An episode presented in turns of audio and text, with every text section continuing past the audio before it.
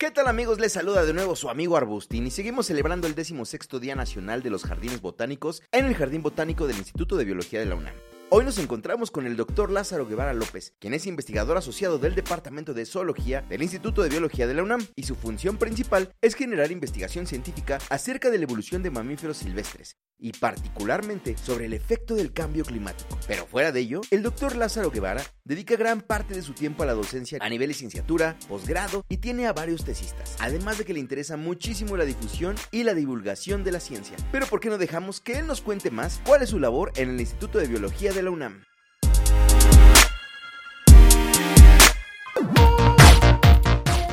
Mi nombre es Lázaro Guevara, soy investigador asociado del Departamento de Zoología del Instituto de Biología de la mi función principal es generar eh, investigación científica acerca de la evolución de mamíferos silvestres y muy en particular sobre el efecto del cambio climático en el pasado sobre las poblaciones y especies con las que coexistimos hoy en día. Durante los últimos miles, cientos de miles de años, el planeta ha sufrido una infinidad de eventos climáticos, geológicos también. Y los más recientes, que son los climáticos en realidad, han repercutido mucho en cómo las poblaciones pueden divergir y pueden especiar y cómo se pueden adaptar a las nuevas condiciones que ejerce el planeta. Uno al estudiar justamente cómo los eventos del pasado han impactado a las poblaciones del presente, uno puede tener una certeza o al menos tener el menos grado de error para hacer predicciones hacia el futuro de cómo podrían ahora responder ante los eventos actuales, ¿no? del mundo cambiante, el cambio global como lo conocemos, por la contaminación, la fragmentación de hábitat, la transformación del hábitat, el cambio climático también, las especies invasoras. Entonces, ese estudio del pasado es una herramienta muy, muy importante para comprender cómo podrían responder en un futuro cercano. Ante la situación actual y sobre las perspectivas sociales y ambientales, el doctor Lázaro Guevara nos habla sobre la relevancia que ha tomado su trabajo en el Instituto de Biología de la UNAM.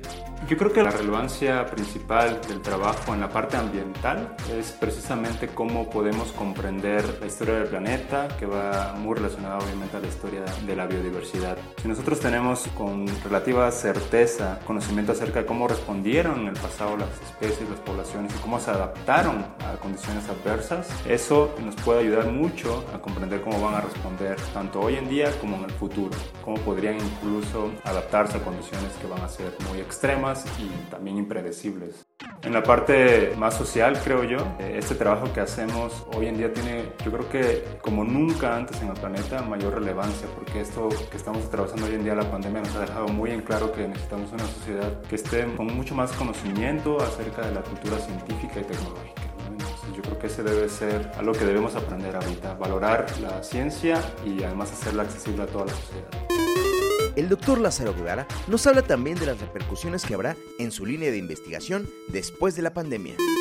La principal podría ser que se han detenido hasta cierto punto el trabajo de laboratorio y el trabajo de campo, el cual es clave al menos en mi línea de investigación. Tal vez no lo estamos notando mucho en el presente, pero esto va a crear una desaceleración del conocimiento científico en un corto plazo. Por ejemplo, en el caso del trabajo de campo, estamos dejando de inventariar y de monitorear un montón de poblaciones y especies en su estado natural. Y esto puede tener consecuencias muy directas en el manejo y conservación de la biodiversidad en el futuro cercano. Simplemente vamos a tener un vacío de información. Vamos a tener que aprender a lidiar con eso y a resolverlo. Y también un aspecto muy clave, bueno, yo trabajo con mamíferos silvestres y sabemos que en los últimos meses se ha hablado mucho acerca de los murciélagos, por ejemplo. Pero yo creo que entre las partes buenas que puede dejar esta pandemia es justamente que sirva como un catalizador para emprender estudios multidisciplinarios en los que vayamos al campo y no solamente tomemos datos biológicos y ecológicos tradicionales, sino también algo que tal vez hemos descuidado un poco y es esa interacción que tienen las especies silvestres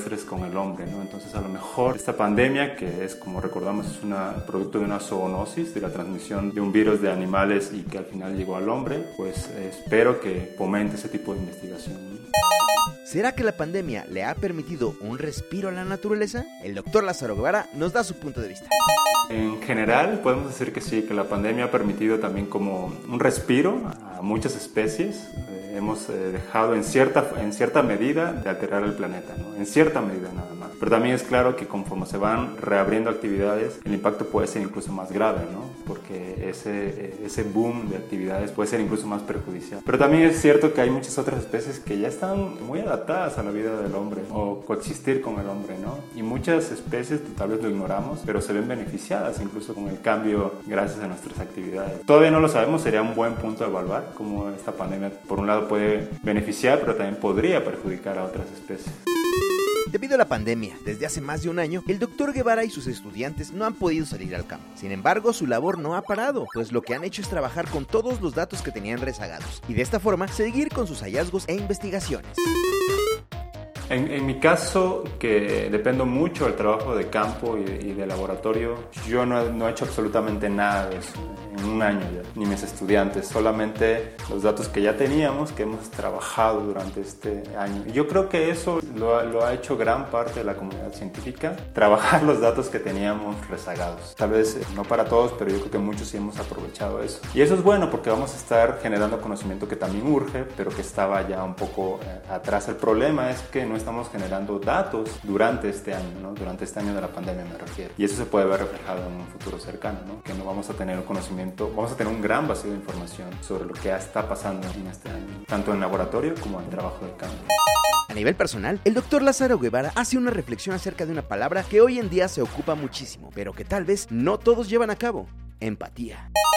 Hay una palabra que ha hecho mucho eco tal vez en la pandemia, es esta palabra de empatía, ¿no? que ya la mayoría de nosotros la, la, conoce, pero yo creo que sí debería ser no solamente que sea una palabra muy común en el vocabulario de uno, sino en, el comportamiento. Yo creo que sí necesitamos ser mucho más empáticos y a todos los niveles. O sea, vivimos en una sociedad que estamos muy acostumbrados a las jerarquías, ¿no? jerarquía vertical, pero esta empatía debe de ir de arriba para abajo y de izquierda a derecha. Y yo en lo personal soy padre de un de tres años que le ha tocado vivir gran parte de su pandemia pues encerrado y yo creo que sí, eh, una de las cosas con las que tengo que lidiar cada día y, pienso es, creo que sí necesitamos mayor empatía hacia los niños y niñas, ¿no? Porque están viviendo una etapa crítica en la tal vez en la parte más importante de su desarrollo y, su adaptación a este mundo. Y si no somos empáticos con ellos vamos a, tener problemas muy serios con esa generación, Entonces yo creo que sí necesitamos mayor esfuerzo, tomarlo con mayor seriedad y ser muy empáticos con los niños, ¿no? Los niños y niñas que lo requieren y tal vez no lo dicen porque no saben qué están pasando.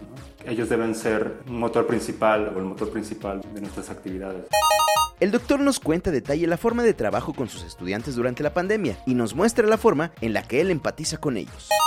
Con mis estudiantes yo tengo reunión cada mes con ellos y siempre trato de mantener una comunicación muy estrecha y siempre tratando de saber cuál es su situación personal, ¿no? Es muy complicado porque tampoco quiero yo exigirles que ellos me tengan que contar, más bien les doy toda la libertad de que, de que me platiquen y que trabajen sobre todo al ritmo que ellos quieren. ¿no? Ahorita es imposible exigir de más, yo creo que no, no, no, es justo. ¿no? Lo que también he tratado de hacer, no con mis tesistas, sino con los estudiantes a los que les, doy clase, pues es también comprender que yo me imagino que ser estudiante debe ser terrible ahorita, es pasar todo el día en una computadora escuchando. Yo no quisiera estar en ese lugar. Y, y también para el profesor puede, puede ser muy complicado. Entonces, lo que yo he hecho tratándome de adaptar a la situación es aprovechar los recursos de la universidad que tenemos aquí y es, en particular, tomé un par de cursos para poder dar clase a distancia, ¿no? Tanto para que yo me sienta más cómodo como para que ellos no sufran solamente estar enfrente de una computadora, ¿no? Creo que son cosas que uno debe ya tomarlas,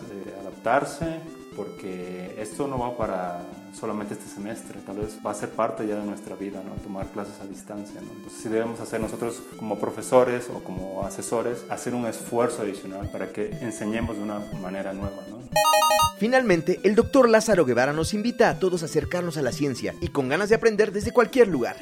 Yo lo que sí recomiendo es que la gente se acerque mucho a la ciencia. Hoy en día, otra de las cosas buenas que nos ha dejado la pandemia es que hay una infinidad de material de buena calidad en las redes sociales o en páginas de internet o las universidades están poniendo mucha información disponible para la sociedad. Ahora falta el siguiente paso, que la sociedad quiera y se atreva a consumir este tipo de información porque de verdad es útil y puede transformar vidas, ¿no? Y justamente lo que estamos atravesando hoy en día es una llamada de atención para adquirir mayor conciencia científica.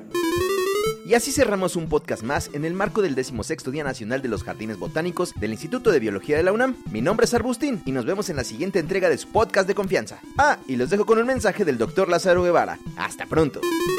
Para finalizar, yo los invito a que continúen con las actividades del Día Nacional de los Jardines Botánicos en todas nuestras redes sociales. Gracias.